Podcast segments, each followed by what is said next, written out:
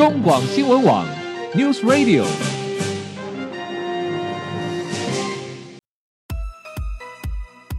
政治大人物，企业 CEO 有何成功的秘诀、制胜的绝招？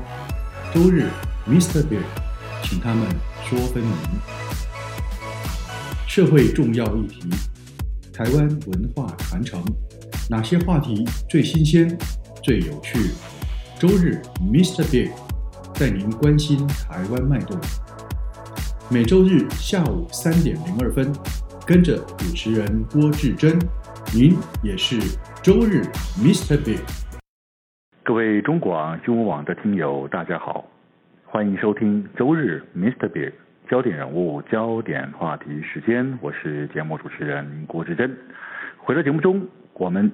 继续访问到的是硬科文学呃的编辑陈建瑜小姐，你好，建瑜。哎，你好。好，建瑜，我们在谈呃曹操哦。好，其实曹操这个人，一般呃一般的人都对他有一定的认知，认为他就是一个生性参与多计，而且嗯，而且绝对不吝于杀人呐、啊，以得到他的目的啊、哦。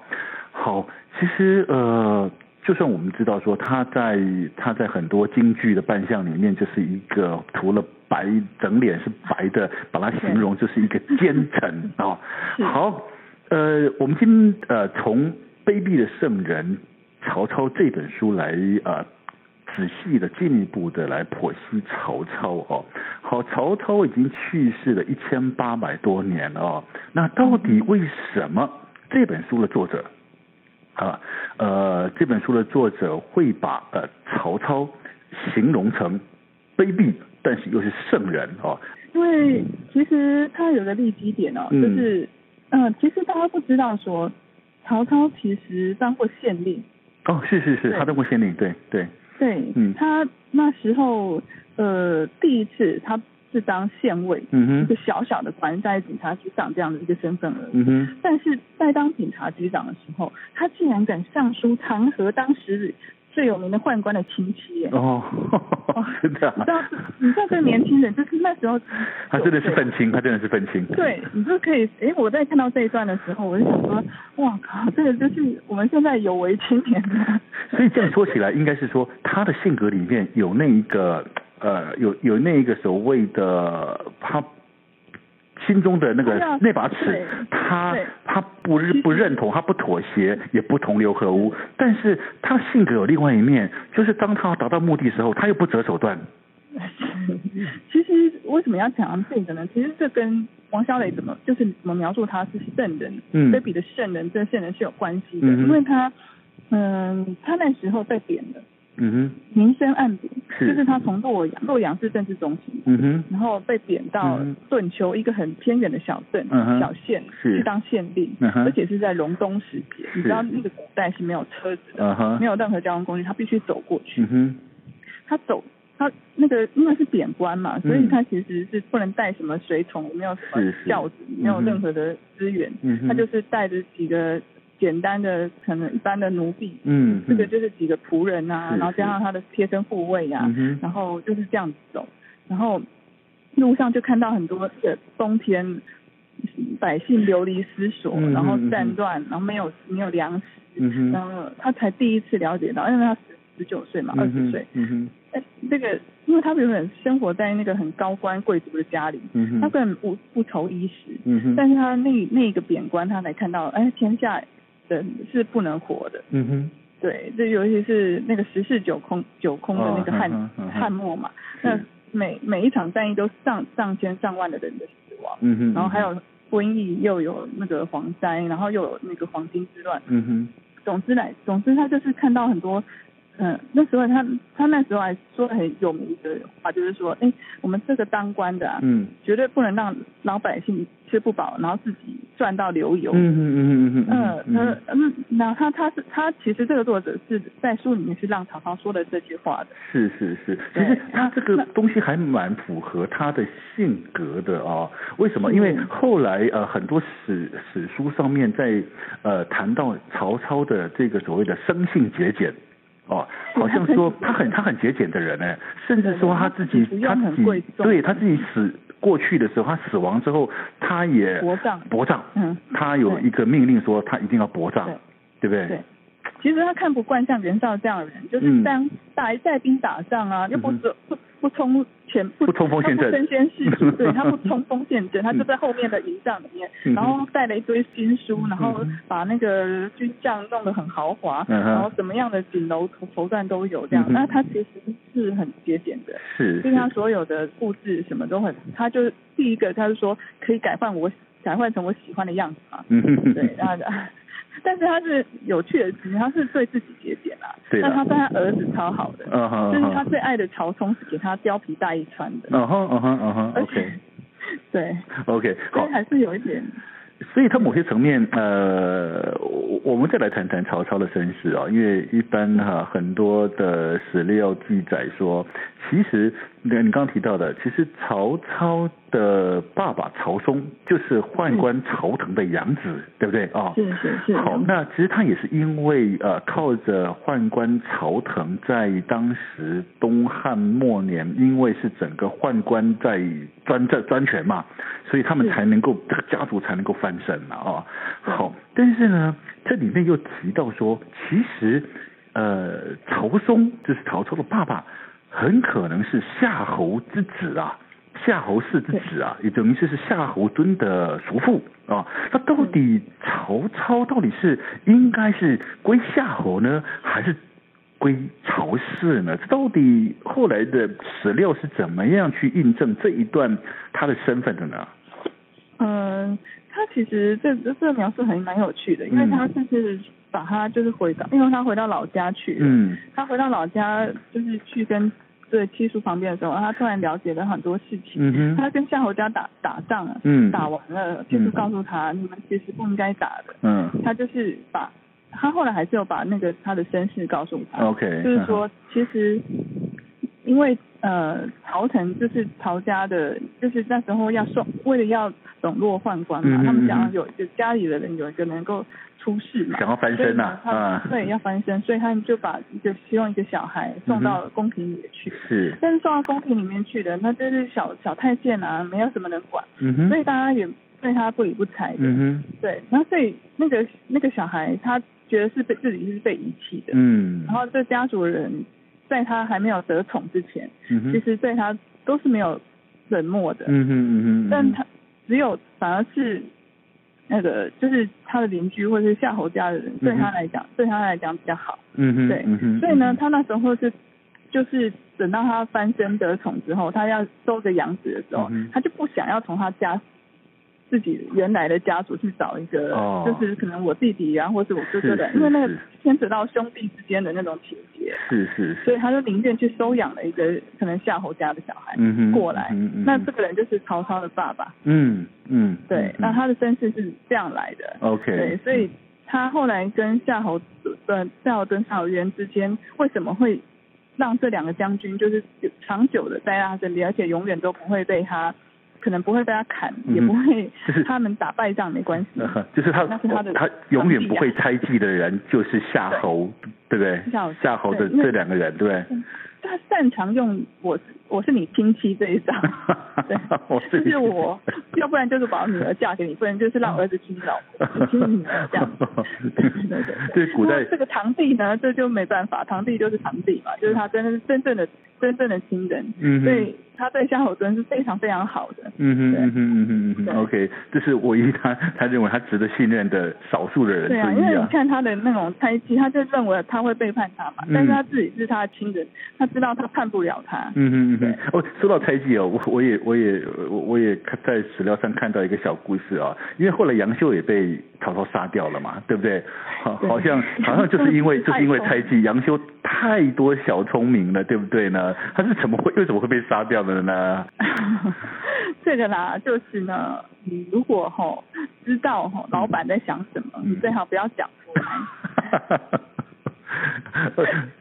所以，因为呢，太聪明了，你就会会让老板感到有压力，是吧？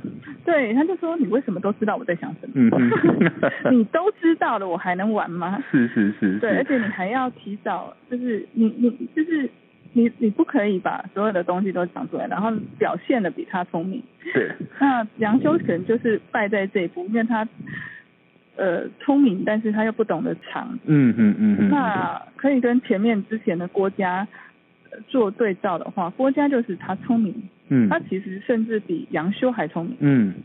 对，那他有很多计谋，但他知道怎么跟曹操说话。是是是是，他要把说用一句现在的话，就是你要把荣耀归于主啦。对对对，对不对？哦，其实。其实那时候杨修真的是小小聪明，有个小故事，就是呃有一次曹操准备跟刘备大战。啊！但是刘备那个时候呢，是守在一个一个天险，就是一个那个地理位置非常好。然后呢，曹操就是很难很难攻啊，但就是进进不可攻，退呢又觉得两难，到底要不要退哦？那后来有一次，那个底下的底下的将领就问曹操：“我们在这边呃焦灼已久啊，那到底要攻还是要退啊？”呃。当时曹操手上正拿着一根鸡肋，哦，然后呢，他在他拿一根鸡肋，但是 然后呢，他回给那个将领一句话，没有没有回给他说要或不要，退或不退，只给回给他一句话叫鸡肋啊，就指指手上的是鸡肋。那将领都不知道啊，到底主公的意的意思是什么？然后呢，呃，他们后来就去问杨修啊。杨修听到主公的这句话鸡肋之后呢，他就告诉将领说：“哎，来来来，就是就收拾行李了，我们要回家了。”对，他就是这一点，他就是这个时候呢。像你问为什么？他说：“主公已经打算退军了。”哦，他真的是猜对了曹操的心思了哦，但是。我们知道嘛，鸡肋是食之无味嘛，弃之可惜嘛，嗯、所以他真的是犯了曹操的大忌。你怎么可以把我心里面想的事情通通就给说了出来？而且说你而且说了，而且他决定，而且还做了。对，好像这件这件事情他就被就被宰了，对不对？就被宰了嘛。对，他后来应该这样子就被宰了。其实他宰了他之后还蛮后悔的啦。啊。因为他其实知道说这个人是真的，因为他是心想聪明的人。嗯嗯嗯嗯。对，那。那那没办法，他就是他就是会，他那时候触触了他的那个，因为他晚年的曹操其实就是。就是更就是按照我们在编书的时候讲的，就是其实已经是老顽童了。不 要老顽童。对，就是在晚年的曹操的时候，他其实就是看什么都不顺眼。嗯嗯嗯嗯是。然后因为他身旁信任的谋士，他喜欢的老儿子，嗯，就一个一个先他走，先他离去。是是是是。对他来讲，就是说我很不顺啊。嗯我最喜欢的是曹冲。嗯。啊，结果曹冲就死了。嗯。我以前那个我最喜欢的郭嘉啊，郭嘉也死了。对，然后郭嘉好像死在官渡之战的时候嘛，对不对？就是在官渡之战之后，他就在那个去打乌丸的时候。是是是，打乌丸的时候，对，没错没错。OK，好，其实哈，曹操的性格还真的是非常多面相了哈。我我我们来我们来请介宇的帮我们谈一个曹操另外一个比较生活面的，但是呢，却是呃大家或许不知道，但是却当有趣的，就是呃曹操还有一个相当异于常人的癖好。呃，我我我们当然从从史诗从史料上面来看哦，呃，其实曹操有非常多的妻妾，OK，呃，好像他一生好像有多达二十五个孩子之多，儿子之多了哦，所以代表说他还有很多老婆哦，哦，但是他有一个癖好，他所娶的这么多众多的呃妻妾中，好像大部分几乎。都是人妻，是不是？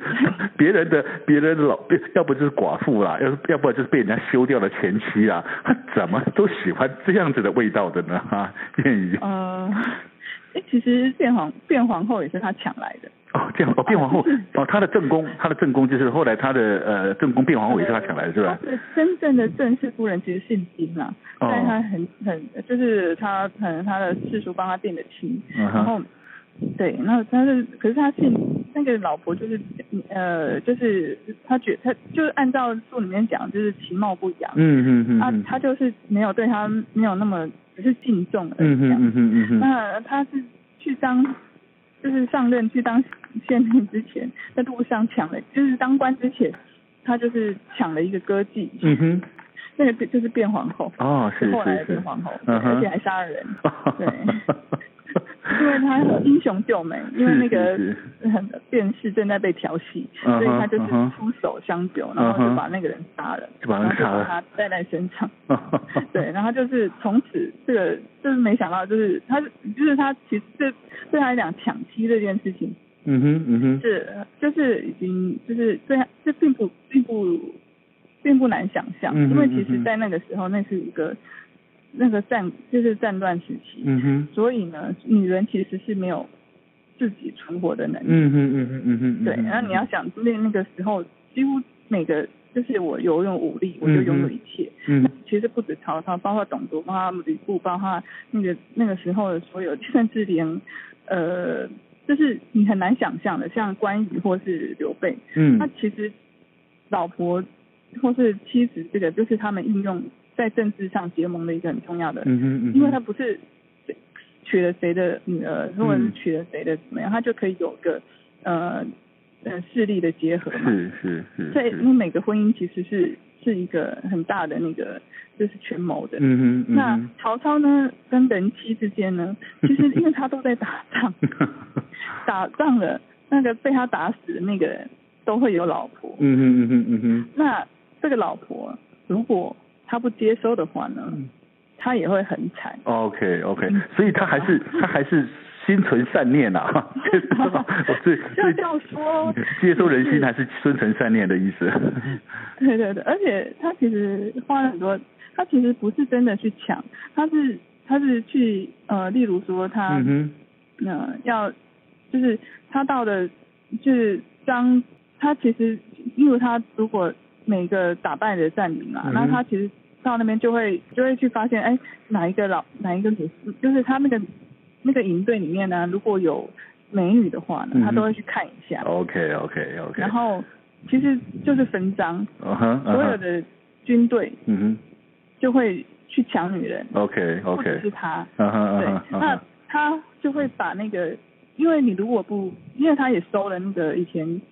呃，就是外外一个很大的话，何进，嗯他的媳妇，嗯哼嗯哼，对，那个媳妇还怀有身孕，对，他还真的是什么偷收啊？因为如果不收的话，嗯、他就会那个女的就会流落街头。OK，事实上也可能就就就可能就是后面就是死于非命的了哈。呃，不只是接收了很多女人，嗯，也接收了很多。女人的儿子，别人儿子，就是嗯，别人的儿子，嗯哼，像何晏啊，嗯哼，他就是后来的很很很大的很就是名士啊，嗯，他那是他就是曹操是他的养父，啊。OK OK，对，好，其实呃曹操这个这个当然好吧，这个功德了哦，接接收人妻哦，心存善念接收人妻，事实上有时呃过程中呃这样他这样的一个癖好也帮他惹了不少麻烦。呃，比如说那时候他那他他那时候接收了那个张绣哦，张绣是当时的一也是一个也是一个类似当我们讲类类似军阀了小军阀了哦，他打败了张绣之后，后来他好像收了张绣的伯母做他的妻子，是不是？婶婆。婶婆啊。对。那这个事情后来引起张绣的不满，张绣本来是要归降了，后来张绣又兵变，这个过程中让他的儿子死掉了，对不对？是儿子跟侄子曹安民都死了。OK，好，另外一个他好像也因为呃，也是因为接收人妻啊，接收了吕布的一个将领叫秦一路的老婆杜夫人，但是因此而跟关羽埋下了心结。对，因为关羽关羽喜欢他嘛，对不对？对，因为关羽在曹操临行之前，他有特别拜托他说，哎、嗯，有了这个女生，你、嗯、你如果我帮你，就是如果我们到。打败了吕布嗯哼我可以跟你要这个，就是他要要这个女生嘛。Uh -huh. 然后曹操当时是答应他的，uh -huh. 对，就是貂蝉，因为是等于是貂蝉的原型啦。Uh. 但是不确定他是不是就是小说后来小说描述的那个人。是是。对对，但是曹操呢就觉得说什么样什么样的人可以让关羽这么心动？Uh. 他实在太好奇。Uh. 那好奇的时候就是就是也蛮贼的，就是半夜偷去偷到那个女孩子的。的房间去要看他长什么样子，嗯，那一看当然就不得了了，就就忘了他的承诺，就把他接收了，对了。对对对对，那那那个张秀的那个，其实张秀那个婶婶呢，年纪比张秀还要小。嗯哼。那他其实也是那个他的伯父去，他的叔叔去抢来的。OK，嗯哼。对，那那当时有一些情节上的描述，当然就会觉得说，其实这个女生也不想要守寡。OK，好好。对对。其实就像你说的，有一个有一个有一个。让他可能更合理化，或者是让他，对对对。不过就像你说的，在在当时啊，在那个年代，妇女基本上不太有她自己生存的条件啊，所以也不得不必须依附在各种的呃可以生存的条件之下了啊，所以这个时候有当时的一个时代背景在那边啊。好，其实回过来谈谈啊，曹操这本书啊，《卑鄙的圣人曹操》，其实作者王小磊哦，我们这样一路谈下来，就是哇，听到了好多过去不知道的曹操的故事跟过去的史料。我们过来谈谈，哎，王小磊这个作者到底是何许人也？他怎么哎能够这么厉害，写的这一这一套书？听说是一套是吧？好像这一本书、呃、这一套书到底实册啊？两百三十万字。哇，这个分量很大哎，分量非常大哎。那到底王小磊是什么样的人啊？他是一个神秘的史学天才，就是我们目前呢，其实他是呃，他是在呃，他其实是中国大陆那边的人，那的他其实就是嗯，很莫名的在一个网咖，嗯，因为呃，在一个网咖就趴在那个网咖，他在网咖打工嘛，嗯嗯，网咖打工就是趴在吧台上把第一册写完了，哇，这么天才啊，很天才的一个人，而且呢，他就是出了。